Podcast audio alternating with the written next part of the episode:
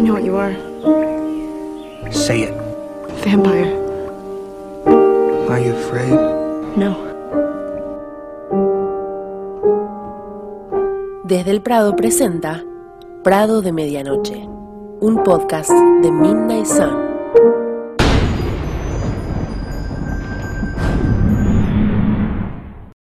¿Qué tal? ¿Cómo andan? Bienvenidos, bienvenidas a un nuevo episodio de Desde el Prado en su versión Prado de Medianoche, donde estamos analizando palabra por palabra, punto por punto, el libro Sol de Medianoche, la historia de Edward de Crepúsculo, contada, digamos, desde su perspectiva. Así que, eh, bueno, les damos la bienvenida a aquellas personas que nos estén escuchando. Mi nombre es Ali y no estoy sola aquí. Están mis compañeritas Jules, Annie y Lu. Hola chicas, ¿cómo andan? Buenas, buenas. Hola. Oli. Bueno, perfecto. Eh, estamos aquí para seguir con Sol de Medianoche. Me dio mucha tristeza cuando me puse a leer este capítulo porque me di cuenta que falta muy, muy, muy poquitito. Y por un lado es qué suerte que vamos a avanzar de, este, de estos pequeños meses en la vida de la saga. Pero por otro lado me da como tristeza que quedan poquitos capítulos. Es como que ya estamos promediando el final.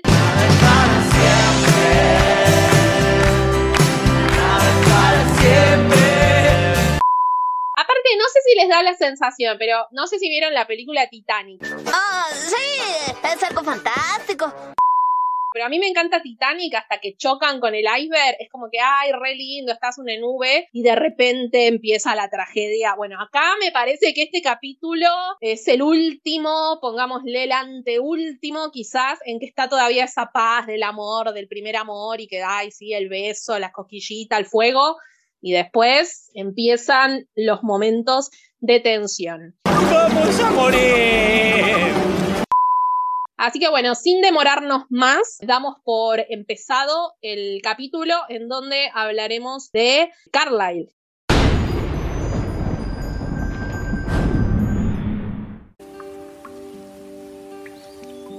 Capítulo 20 Carlyle Recordé sus brazos rodeándome. Recordé la felicidad de sus mentes cuando volví.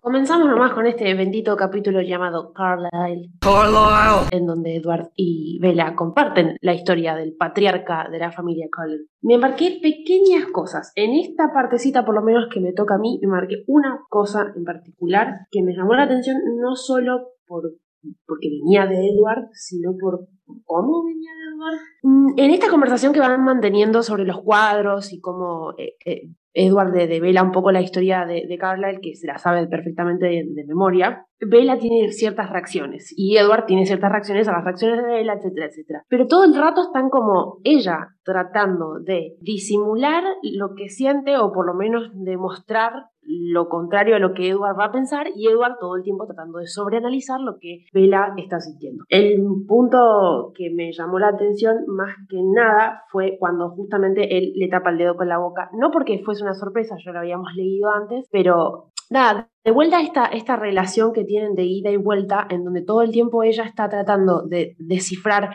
los gestos o lo- los tonos o lo que fuese de él, y al mismo tiempo hay un montón de veces en donde Bella cree que puede disimular sus emociones, pero Edward las identifica perfectamente. Ese es el punto que me había marcado yo, por lo menos de esta parte. Muchachas. Sí, no, este capítulo es muy parecido a Crepúsculo, solamente hay como algunas breves acotaciones de Edward, sobre todo en esta parte que cuenta algunos detalles extra sobre los cuadros, pero en realidad el contenido es muy similar a Crepúsculo, así que si quieren saber nuestros comentarios eh, más puntillosos, eh, pueden ir al capítulo de El Prado, digamos, pero de la primera temporada, ya a lo lejos, en el 2020, Fue hace 84 años. Creo que este capítulo está, es el episodio 12, me parece, de la primera temporada, porque ahí hablamos como un poquito más en detalle. Acá para no aburrir lo que ya vimos en Crepúsculo, medio que lo pasamos de largo. Eh, Ani, Lu, no sé si ustedes tenían de esta partecita alguna parte,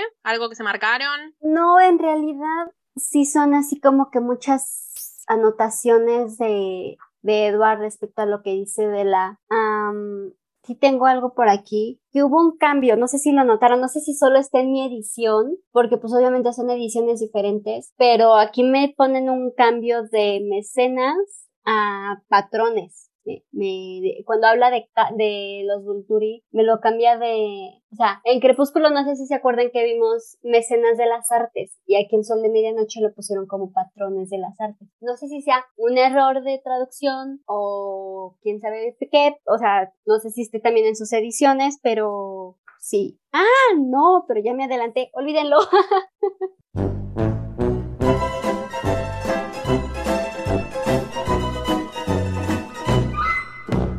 eso es mío. Sí, perdón, me adelanté, lo siento, se me fue la anotación, perdón. Así ya, perdón. Padrona, búsquenle un reemplazo, por favor.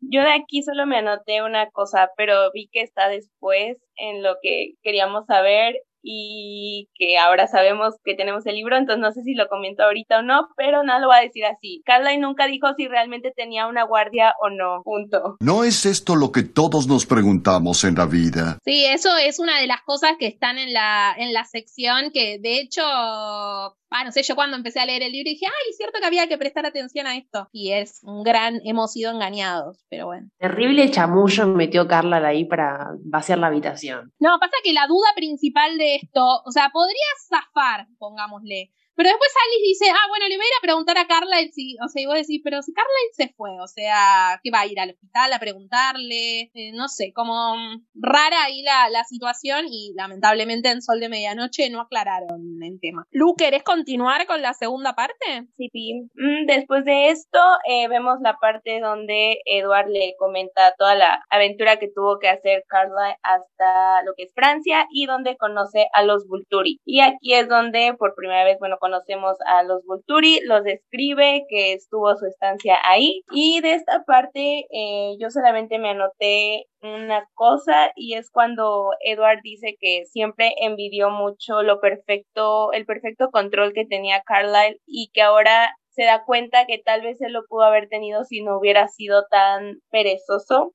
porque en una, o sea, amo que él quiera ser más como como Carlyle y lo admire, pero también digo, sigue esta tortura de Edward de puedo ser mejor y tal vez pudo haber sido como él, pero me sigo reprochando por haberme ido y mis errores. Eh, no sé, se me hace como muy martirizante su mente, pero es solo lo único que yo me anoté de, de esta parte. Sí, yo me anoté dos cositas como parecido, digamos. Eh, uno, lo de Edward tirándose la culpa de que si hubiera estado practicando ser más como Carlyle, no le hubiera costado tanto estar con Bella, que tiene que ver con esto que decías vos, Lu, de lo de ser perezoso, entre comillas. Y también el tema de que Edward cuenta, digamos, que con su don de leer mentes, medio como que le jugó el don una mala pasada, porque todos los vampiros que él iba conociendo veían como medio ridículo el estilo de vida de Carlyle. Y él medio como que se dejó llevar por esa estadística de que todo el resto de los vampiros tenían una opinión media burlona del estilo de vida que llevaba Carlyle. Entonces, claro, yo digo, siempre una piensa que es beneficio, pero al final tiene un montonazo de contras el tema del don de,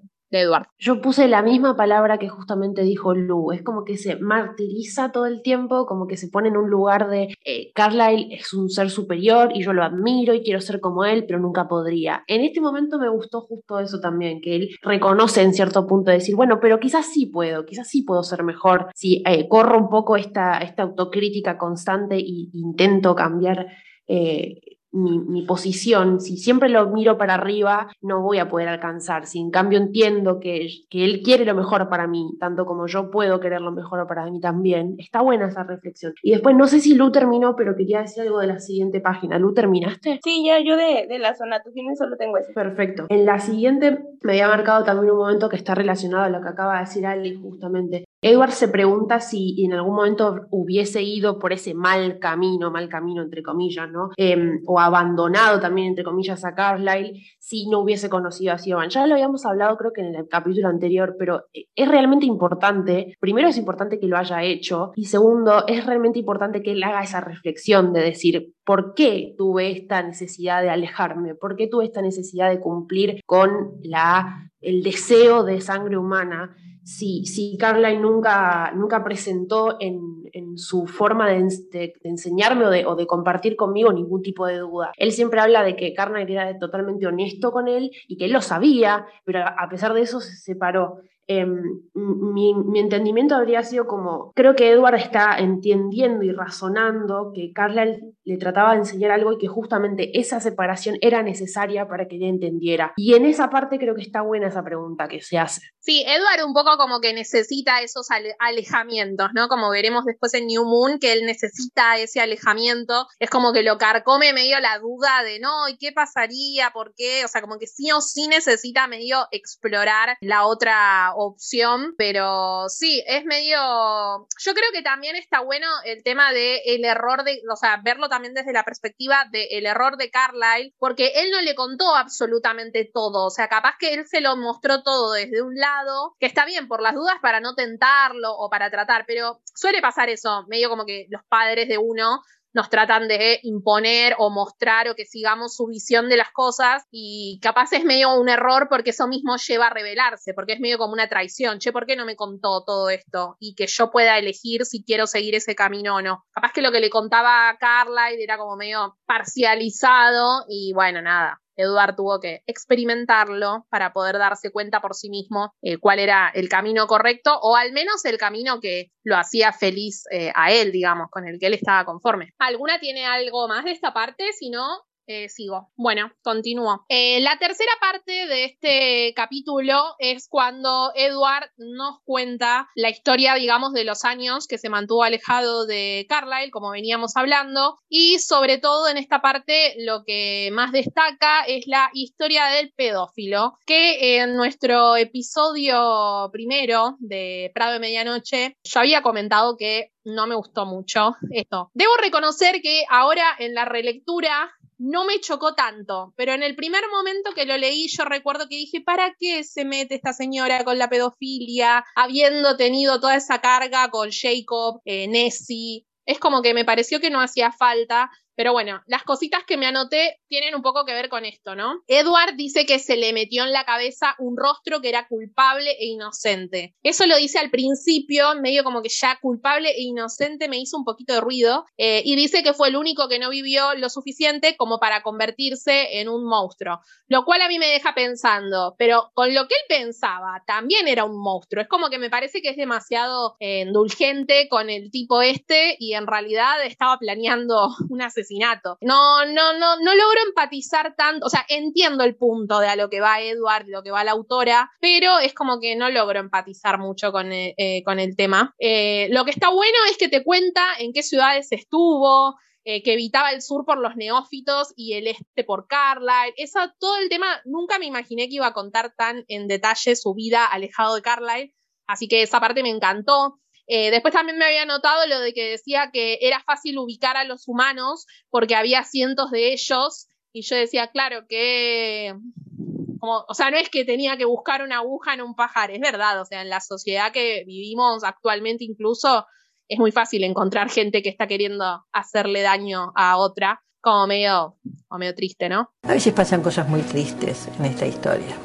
Eh, y después, en una parte dice que su depresión, porque hablan, vieron que en esta cantidad de años y demás estaba como la depresión, digamos, en Estados Unidos, y él dice que la depresión de él podía deberse también no solamente a que él leía los pensamientos de la gente que estaba metida en esta depresión, sino también él estaba buscando este tipo de mentes. Entonces, capaz como la depresión y la mala energía y todo lo que tenía él en ese momento eh, se debía a, esto, ¿no? Como andar chupando todos estos pensamientos y sentimientos eh, negativos. Pero bueno, esas son las anotaciones que, que, me hice. No sé si alguna tiene algo para opinar de acá. A mí me chocó. La primera vez que lo leí y esta segunda vez que lo leí, me chocó de la misma manera. O sea, precisamente como dices tú, Ali, es un punto en el que Stephanie ya no se debe de meter por todo lo que ha caído encima por Renesmee, por Jacob, no sé, o sea, si es una manera de justificarse por haberles metido a Rendesme y a Jacob juntos o quién sabe qué onda, ¿no? Pero la verdad es que es algo que yo prefiero de plano no leer. O sea, ya lo leí dos veces. Si se, si se llega a presentar una tercera, me salto esta, esta parte porque la verdad es que no me gusta. O sea,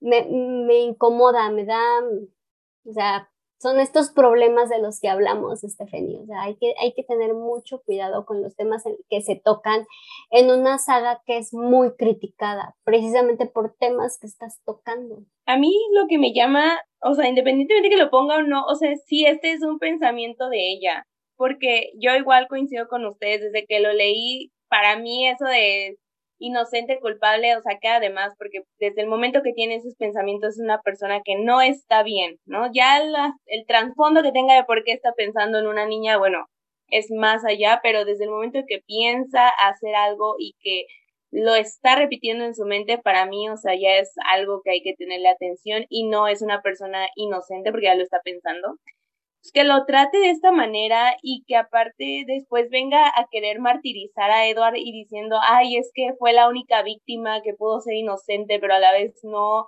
y, y yo le quité la vida, o sea, se me hace muy estúpido, muy irresponsable y a mí de verdad, o sea, también no me pareció esta, esta forma. Y me pregunto si es algo que de verdad ella cree, que si una persona que tiene estos pensamientos pero no llega al acto es inocente, o sea, no puedo, no, no, no me, no puedo es un, un, pedazo de capítulo bastante polémico, inevitablemente por lo que discute. Eh, no, no, no creo que sea justificable, no es que tipo, bueno, es inocente porque no llegó a hacerlo, pero al mismo tiempo tampoco se lo puede tildar como culpable. Si vamos a términos reales y hablamos de verdad de qué es la pedofilia, lamentablemente eh, hay gente que sabe y que estudia y que dice que hay un trastorno mental atrás de eso y que hay gente que sinceramente no, no controla, pero al mismo tiempo, si tiene el tratamiento correcto, por supuesto, puede no ingerir en el crimen, puede no llegar a ser una barbaridad como lo que narra Edward. Punto aparte, fuera de eso, es un capítulo, o un momento, perdón, difícil de leer, no es fácil de leer. A mí, nada que ver, y esto es contexto cero, out of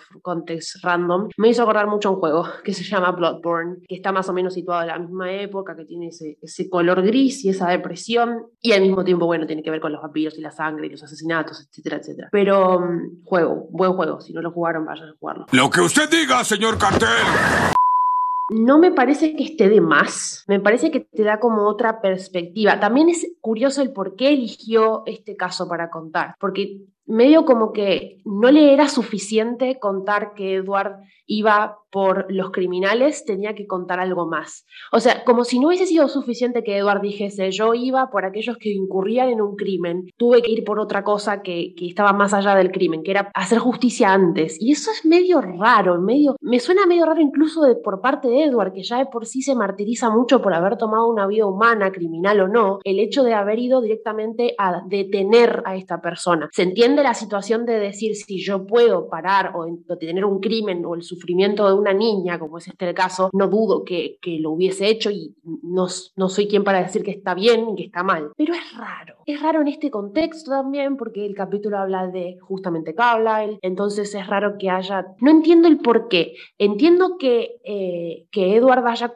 Entiendo que Edward cuente su historia, sí. No entiendo por qué justo este caso. Insisto, para mí quiso demostrar como que Edward terminó yendo más allá de hacer justicia, pero al mismo tiempo está diciendo que lo justifica en algún punto porque eh, estaba por cometer un crimen. Es polémico, cuanto menos. Pasa que sí, ese era el punto que quería demostrar Stephanie. Tranquilamente lo podría haber hecho con una chica adulta que el tipo la veía y la quería matar. A mí lo que yo digo, ¿es necesario hacerlo con una nena sabiendo todo el trasfondo de crítica que tiene la saga de la gente que no entiende la imprimación? Es como que le gusta el bardo, o sea, me parece totalmente innecesario y como siempre decimos, después la gente que se come el bullying eh, somos nosotros, pero la señora ni se entera de todo lo que bardean a la gente que sigue la saga. Entonces me pareció como totalmente innecesario. Aparte como está relatado, medio como que después dice, no, bueno, y las muertes empezaron a pesar, no sé qué. Medio que si lo lees medio de por arriba, hasta pareciera que porque mató a este inocente barra culpable, le dio más culpa que otras muertes. O sea,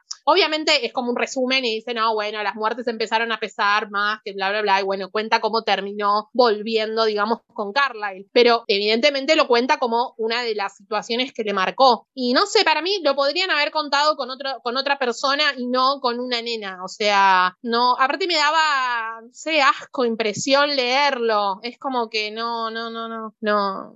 No, God, please, no, no. no, no me gustó para nada, la verdad, me resacó de onda. Venía tan linda mi experiencia con Sol de Medianoche hasta, hasta que leí este capítulo. No solo eso, sino que al final hay cierto alivio en la, en la actitud de Edward, o sea, como que el, el, futuro criminal que no llegó a ser criminal se alivia de que alguien lo haya detenido y lo mate en cierto punto, eso es rarísimo, porque, bueno, nos enteramos de lo que piensa justamente porque Edward se entera lo que piensa, obviamente, pero lo pone en esta posición de no soy, no solo soy un héroe para la figura de la niña que acabo de salvar, sino que soy un héroe para esta figura de este hombre que estaba a punto de cometer un grave error, pero ahora no lo va a cometer, pum, se murió. Es muy raro. Y más raro o en realidad no es más raro, sino que es lo que más me llamó la atención, es la frase final justamente de ese párrafo que es, era más feliz sin sangre humana. O sea, me acabas de contar toda la historia de cómo terminó matando al susodicho por eh, prevenir, entre comillas, un crimen, y al final no había sido tan necesario, porque no, no le produjo ningún tipo de felicidad. Es, controversial. Es, no, entiendo, no te entiendo, Stephanie Meyer. Esa es la, la resolución. Sí. sí, exacto. Es que Stephanie, o sea, tanto nos hacemos de, no, es que Stephanie no dice cosas, es que no dice cosas como Stephanie Meyer, las dice como Edward Cullen y las dice como Bella Swan, ese es el problema. O sea, Stephanie tiene que entender una cosa, obviamente no nos va a escuchar, ¿verdad? Ya hablamos español, pues ni idea, ¿no? Pero Stephanie tiene que entender una cosa, punto aparte son sus creencias personales que son muy respetables, su religión se le respeta y vivimos tranquilamente con eso, y otra cosa son sus personajes. No puede estar metiendo sus creencias, su visión en Edward y Bella. Y eso es lo que estuvo haciendo en esta, en esta partecita. Es muy problemática. Es, o sea, hasta, hasta da vergüenza leer esto. Son sinvergüenzas y no se lo voy a permitir. Justamente como, di como dijiste tú, Ali, o sea, quienes tenemos que tragarnos los resultados de esto somos nosotras, porque nadie que vaya, alguien que vaya a leer esto y que no entienda cómo funciona la mente de Stephanie, pues el ataque va a ir en contra nuestra, porque estamos leyendo esto y porque aparentemente como nos gusta tenemos la misma idea. ¡No! Y ese es el principal problema con Stephanie. Y ese es el principal problema que tengo yo con esta parte. O sea, de verdad no, no, no sé si Stephanie no alcanza a dimensionar el impacto que tiene la saga o si lo dimensiona y por eso mete estas cosas para decir, va, voy a crear polémica o va, aprovecho para meter mis ideas, ¿no? Es, es muy raro y es muy problemático y es algo que da vergüenza, de verdad. O sea, si yo fuera menos fiel a la saga, con esto diría, bye, Stephanie Meyer y Crepúsculo, porque esto no va de acuerdo a lo que ahorita estamos viendo, a lo que nos ha pasado con, este, con estas ideas que mete Stephanie, con las críticas que, tenido, que, que, hemos tenido por lo que hace Stephanie. Sí, es que reimaginate estos párrafos, tipo, alguien le saca captura, lo sube a Twitter y tipo, abro hilo sobre Stephanie Meyer defendiendo a un pedófilo. Y quedamos todos pegados, porque, o sea, no, por eso innecesario. O sea, por eso digo, si lo hubiera hecho con una mujer, con una chica, hasta capaz con un adolescente, zafaba un poco, pero con una nena, dale. No, horrible. Y lo intenta justificar con la época, con la, con la, con la depresión de, de la década del 30. O sea, no, no, no, no, no, no. O sea, una cosa es, es la, la, depresión económica y otra cosa es lo, lo que estás escribiendo, Stephanie. O sea, no, de verdad, me da, la verdad es que sí me da mucho coraje esta parte. O sea, no, ni siquiera puedo, así como que, no. O sea, si podemos evitarnos esto, mucho mejor. Y vamos a ver cómo, cómo resultan las, las secuelas después de esto. No, pero aparte, o sea, independientemente de la época, tuvo 10 años para pensar si realmente esto que estaba escribiendo estaba bien. O sea, en la época que sea y más la época actual en la que estamos, que ponga algo así, o sea, se me hace muy desubicado a mí de, su parte, pues. Sea, Stephanie como tal nunca ha estado como que acorde a, a los tiempos en los que estamos ahorita. O sea, la defendimos al principio de la temporada diciendo, bueno, es que pues el libro Crepúsculo es 2005 y ella tiene sus ideas y todo el rollo, ¿no? Pero es que este caso nunca ha estado bien. O sea, la, esto de que sea con una con una chiquita, con una niña chiquita, nunca ha estado bien, o sea, no se trata de, de su religión, no se trata de los tiempos, no, se no, o sea, nunca ha estado bien.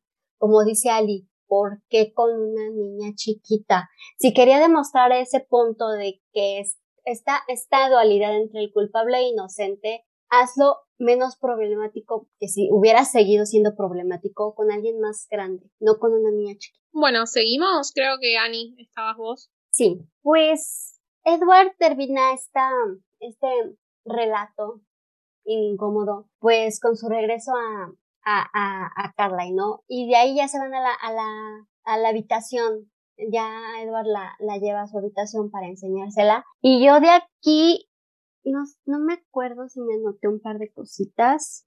Pues en teoría es lo mismo. Como este capítulo está completamente calcado de Crepúsculo, pues no hay mucho de dónde sacar, entonces solo me anoté así como pedacitos así muy, como dice Ale, anotaciones sobre los pensamientos de, de Edward que no tienen así como que mucha relevancia. Mm, no, lo que, lo que me anoté no, no tiene así como que mucho. Chicas. Sí, yo me anoté algunas cositas, eh, tres cositas me anoté. Eh, uno, lo de que Edward habla de los parlantes que están escondidos en las paredes y en el techo. No sé si esto estaba en Crepúsculo o no, no me fijé, pero como, cuando lo leí como que me quedé pensando, wow, o sea, todo para, para, no sé, el sonido re envolvente tipo cine. Y después me preguntaba, ¿para qué tanto? Si Edward es vampiro y tiene el oído reafinado, creo que lo podría estar escuchando en voz bajita y él lo escucharía. Yo decía, si lo tiene a todo lo que da, ¿No le afecta en algo? No sé, bueno, esas boludeces que uno piensa cuando está leyendo. Después, cuando dice lo de que él se sentía siempre el intruso en el mundo de los humanos, pero en su habitación Vela encajaba perfecto, como si no estuviera de más, digamos, o, o ajena a su mundo. Eh, me encantó porque tiene mucho que ver también con eso, que Vela cree que ella nació para ser vampiro, o sea, eh, tiene, me pareció como que conecta mucho después con Vela cuando empieza con su propósito de convertirse en, en vampiro. Y lo último que me anoté, que me pareció un dato nuevo, es lo del tema de Jasper, que dice que tuvo que entrar a la habitación por el clima de dicha que había ahí. O sea, al principio él se quedó como en la puerta y cuando vio el momento de felicidad, digamos, que irradiaban ese, esa emoción, ese sentimiento de Eduard y Vela, es como que se vio atraído. Esto yo no lo veía tan así, o sea, sabía que él manipulaba las emociones de las personas, pero no que consumía las emociones de las personas así medio como si fuera algo inevitable. Y después que decía eh, Edward en una parte que estaba dispuesto a soportar estar cerca de Vela en el partido, que eso le tomó medio como sorpresa, con tal de experimentar los sentimientos de Edward y Vela nunca lo había visto como esa perspectiva de él de disfrute y yo decía, ¿y también sufrirá con los sentimientos malos, digamos, de las personas? O sea, nunca lo tomé como de ese lado, siempre como sí que manipulaba las emociones de las personas, pero no esto de verse atraído o absorber los sentimientos, no sé, me pareció una perspectiva como nueva. Sí, o sea, lo, de Jasper es que está fantástico, porque a lo largo de la, de la saga nos han dicho que solo manipula emociones no que las, o sea, no que las absorbe como tal, no. O sea, puede él cambiar, él puede poner el ambiente tenso o lo puede relajar, puede hacer que alguien se sienta triste, que alguien se sienta feliz. Creo que en, lo, en la película de Luna Nueva, que ya después lo platicaremos, pues como que ahí hay algo. Entonces, o sea, sí como que esto sorprende, o sea, el saber que Jasper las consume, como dice Ali, o sea, las, las absorbe y le gusta, o sea, eh, me, me, me, me, encanta y esto me hace reafirmar que yo quería más relación entre Jasper y Bella. Sí, me había gustado lo de Jasper, también me había marcado lo de la pertenencia, lo de que Bella no es una intrusa y quería sumar a eso, porque acá siempre hablamos y es algo que a mí me encanta, ya lo dije varias veces, esa cuestión de el mundo humano versus el mundo Colin, que no terminas de ser o como que está en el medio entre los vampiros y los humanos, porque termina de ser vampiro del todo. Entonces, que él lo mencionase acá, coincido totalmente este, este entendimiento que tiene Edward de que el, fuera de las puertas de esa casa, él es un ajeno.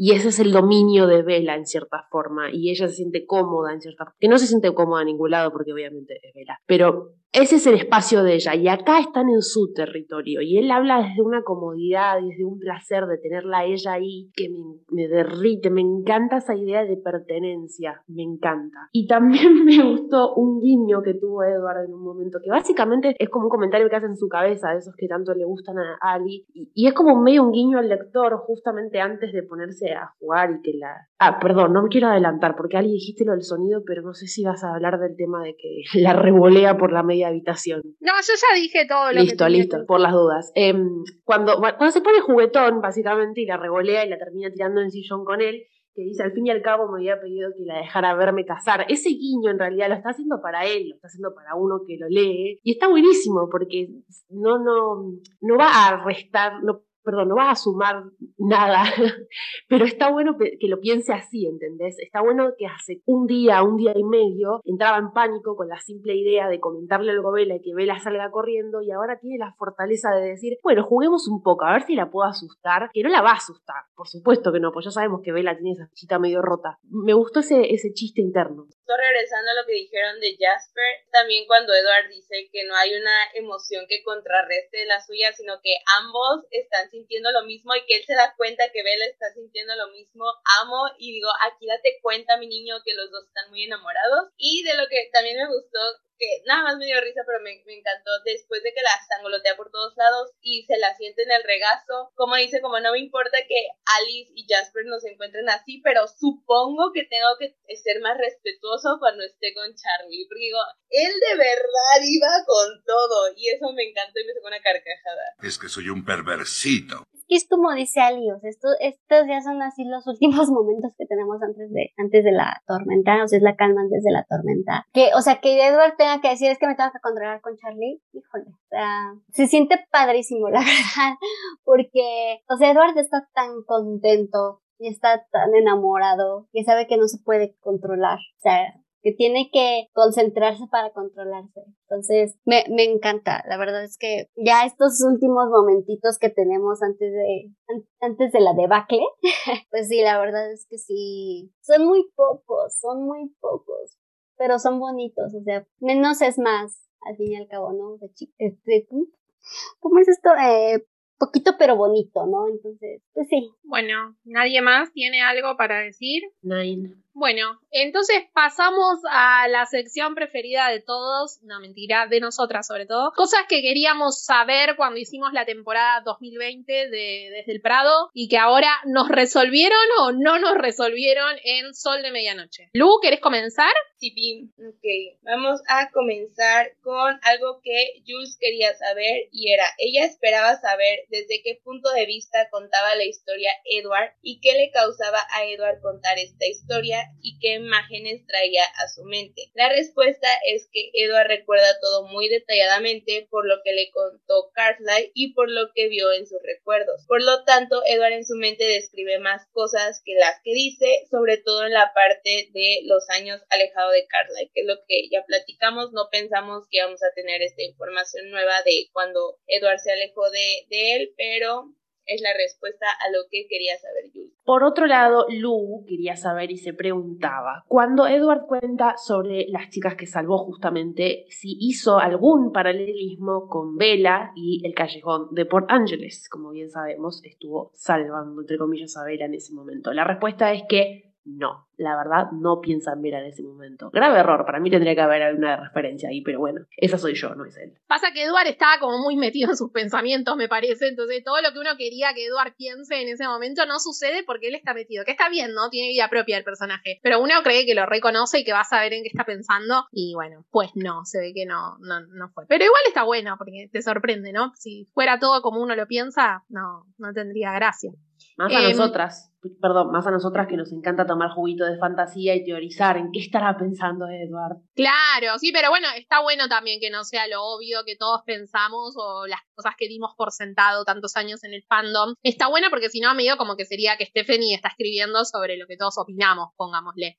Entonces está bueno que cambien las cosas, pero también es satisfactorio cuando justo lo que vos pensaste es lo que estaba pasando. Bueno, seguimos. Eh, Annie había dicho que quería ver qué es lo que estaba pensando Edward cuando estaba relajado por confesarle su historia a eh, Bella, ¿no? Si estaba feliz, cómo se sentía él realmente. Acá copiamos una frase, digamos, literal de cómo está en el libro, de que estaba absorto en la felicidad que le producía tenerla a Bella en su habitación y se distraía pensando en eso mientras hablaba con Bella. Así que estaba en una nube rosa de amor y felicidad nuestro niño bonito. Ah, e, esta es una duda que tenía Ali, que más bien, o sea, más bien teníamos toda, que Lu planteó durante el episodio si Carla se fue porque había de verdad una emergencia o porque les quería dar intimidad. La respuesta correcta es que en Sol de Medianoche no nos resuelven esto, que es algo que Ali quería saber. Sí, es lo que veníamos hablando antes, ¿no? En ese episodio fue Lula que nos planteó la idea y en el momento que había que elegir cuál era la parte que quería saber, no sé cuál era la que yo tenía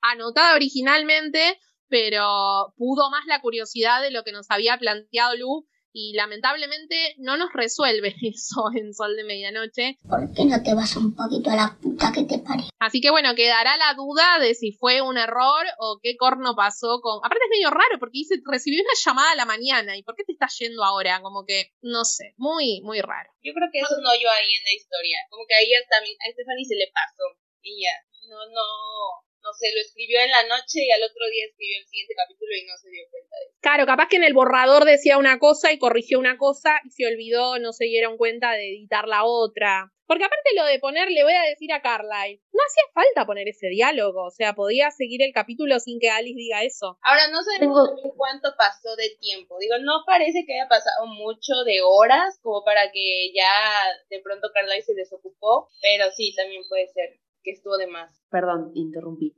Yo tengo dos teorías y una de las dos se cae con la segunda, pero no importa.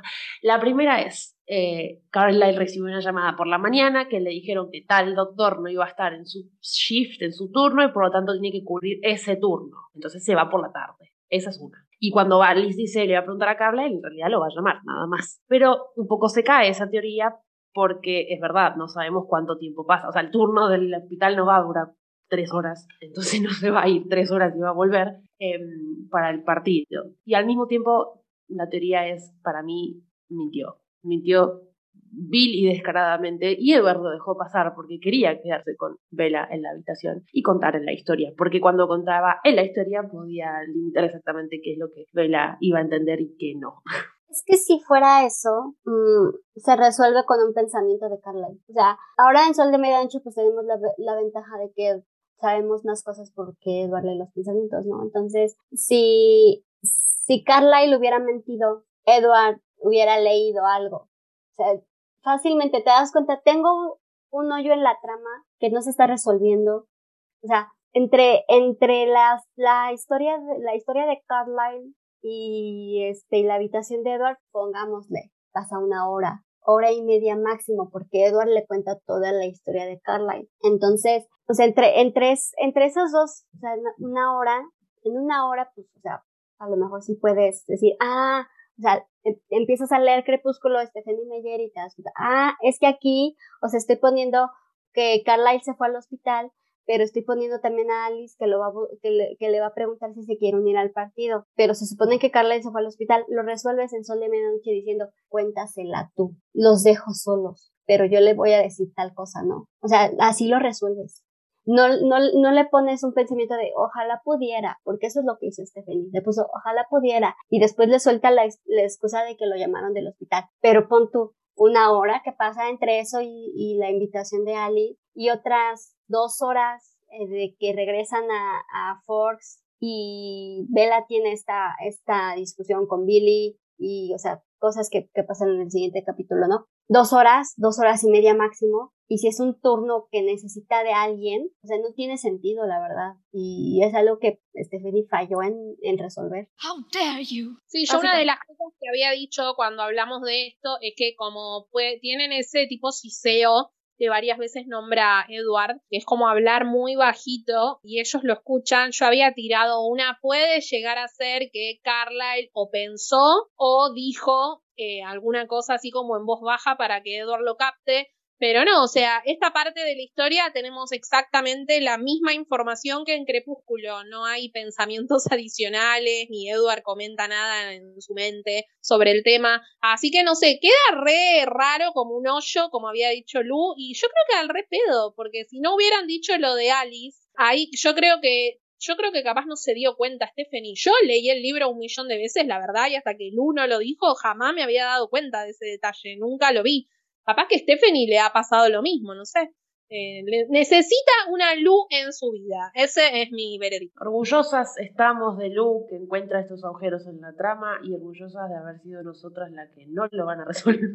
Eh, Lu, creo que tenés uno más vos para leer. Sí, tiene uno más que es un out of context, pero eh, Alice planteó el hecho de que Edward no decía nada malo de los Volturis, ni que eran la realeza, ni que ellos eran los que impartían la ley, ni nada, y Jules dijo que capaz era porque Edward le estaba escondiendo esa información a Bella. Ahorita ya con Sol de Medianoche vemos que realmente Edward no pensaba nada malo de, ellos, ni estaba intentando ocultarle cosas a Bella. De hecho, lo contrario, estaba tratando de ser lo más transparente posible. Espera, esto lo voy a leer porque queda muy mal que lo digas vos, Lu. Pero dice, Lu la voz de la sabiduría. no lo iba a decir, de hecho. Dijo que puede ser que el hecho de la existencia de los Vulturis sea una de las razones de por qué Rosalie se enojaba por ponerlos en peligro, lo cual ya vimos en capítulos anteriores que es así. Eh, quedaba medio mal que lo diga Lude, que es la voz de la sabiduría. Por eso te interrumpí. No, lo iba a decir. iba a decir solo como, y yo dije. Pero bueno, y con esto, pues Alice necesitaba eh, que Stephanie cuente detalladamente qué hizo Edward cuando estaba lejos de Carla y que ya vimos que sí nos dio un poquito de, esto, pero si se puede más, más, y lo aceptamos aquí. Sí, creo que yo una vez que habíamos hecho tipo consigna de qué cosa, em, tipo de qué, de qué querés que trate un libro que saquen de la saga próximamente, y yo había pedido todo un libro de Edward en su etapa venganza y mm, me re sorprendió cuando metieron la tanta información en Sol de Medianoche, no me imaginaba, fue una sorpresa grata. Bueno, ¿vamos con la parte favorita? Ah, vamos con la parte favorita. Pues ya, como ya comentamos, este capítulo pues ya es de los últimos momentitos así de felicidad entre Edward y Bella antes de que tengan que huir. Entonces, ah, mi parte favorita de este capítulo es lo de Jasper la verdad. O sea, siendo un capítulo tan calcado literal de Crepúsculo, creo que eso es así como que lo que me queda a mí para elegir el asunto este de Jasper de que él, absorbe, está absorbiendo la alegría de Edward y le encanta absorberla.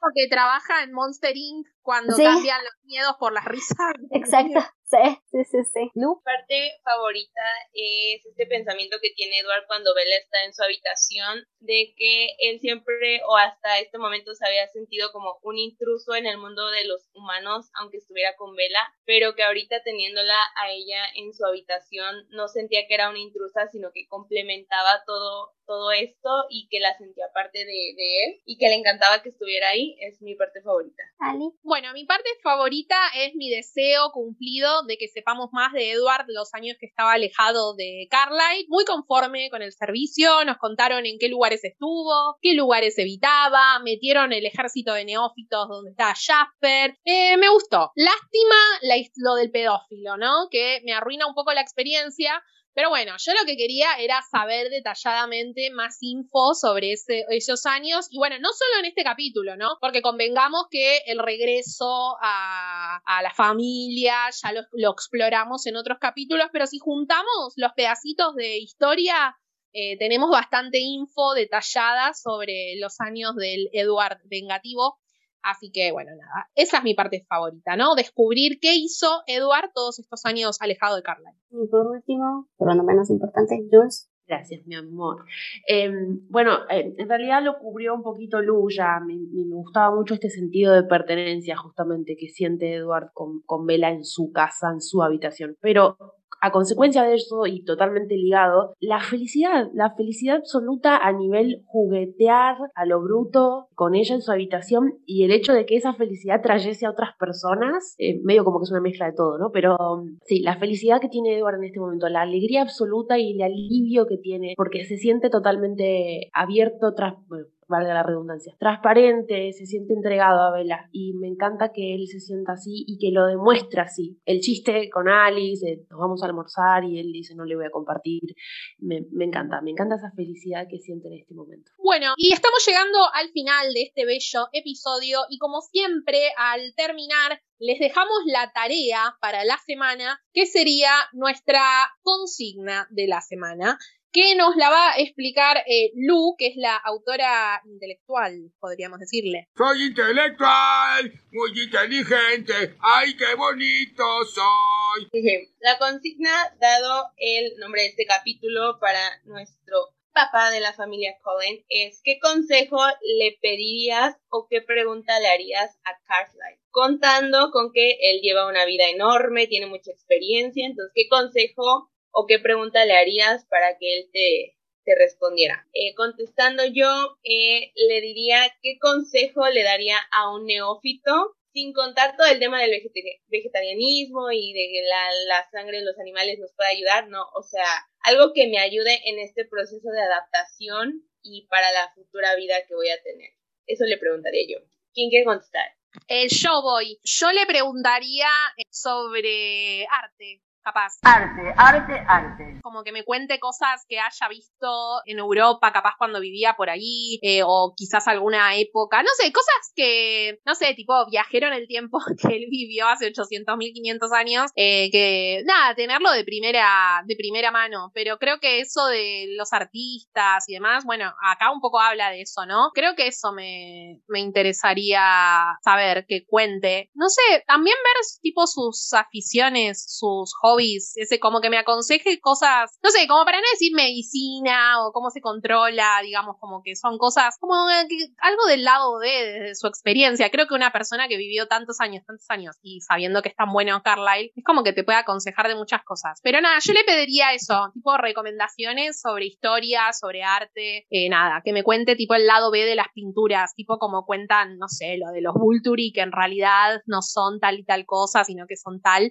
Bueno, cosas así, pero de otras pinturas que sepa. Y si no sabe, bueno, nada, nos juntamos a tomar mate, Carla, y todo bien, no te voy a presionar. Mm, yo le preguntaría sobre la historia de Inglaterra, o sea, tiene 400 años el hombre, mm, porque me interesa mucho la historia de Inglaterra, entonces... ¿Conoció a Ana Bolena? Le preguntaría. ¿Conociste a Ana Bolena? Sí. No, no, no, no, porque o sea, ya sabemos que es de los tiempos de Oliver Cromwell y es 100 años después de Ana Bolena, no, obvio no. No, el fantasma, el ah, fantasma. Ah, bueno, el fantasma, sí. ¿Lo viste Spencer, que está el fantasma por ahí?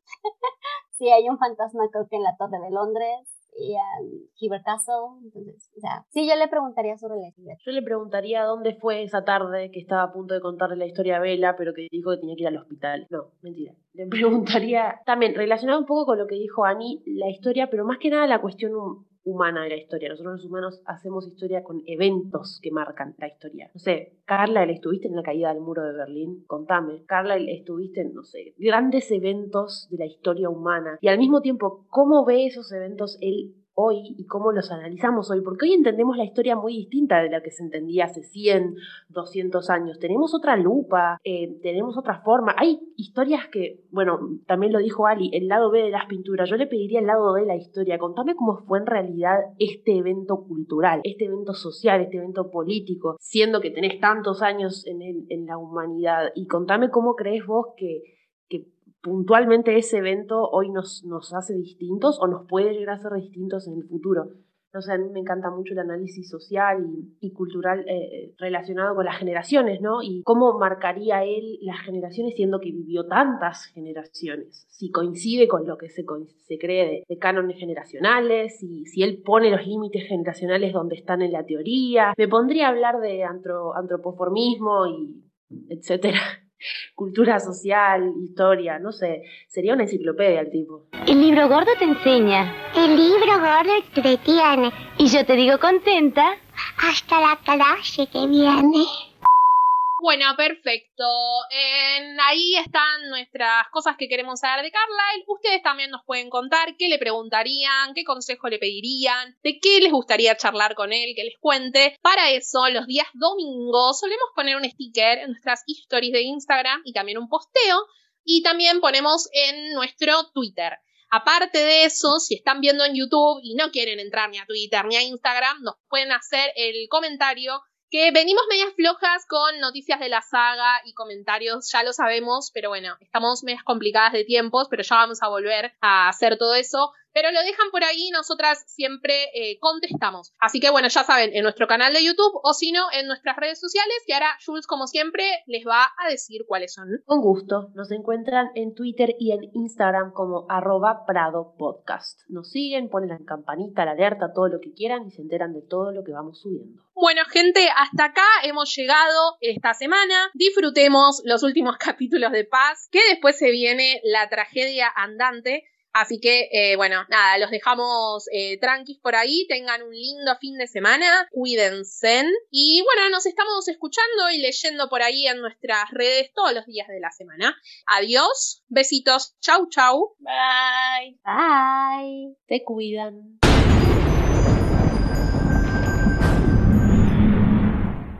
Bueno, ok, si no, ahorita las escucho.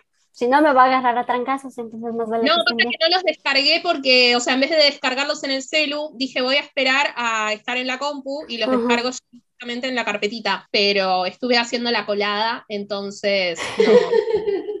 Ay, hablando de la colada. ¿No te caíste dentro de lavarropa? No, no, no me caí porque creo que como que no entro. Estaba mirando a los gatos, porque los gatos estaban como diciendo, "Ese es un buen refugio para el frío. Bueno, ¿arrancamos? Sí, sí. Creo que a Luz se le fue el internet. No. Porque se salió así sin. Ah, justo. Abandonado el grupo.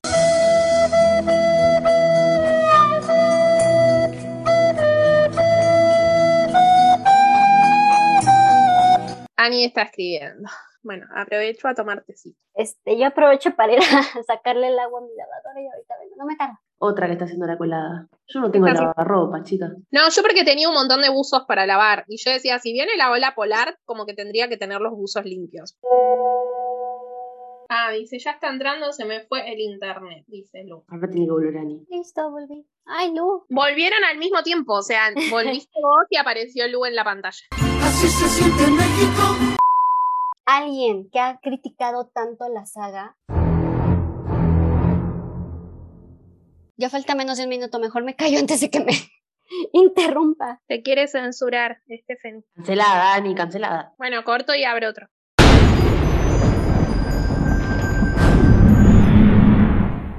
Seguinos en nuestras redes sociales.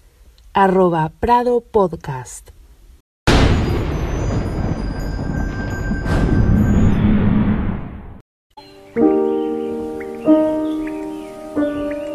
What if I'm not the hero? What if I'm the bad guy?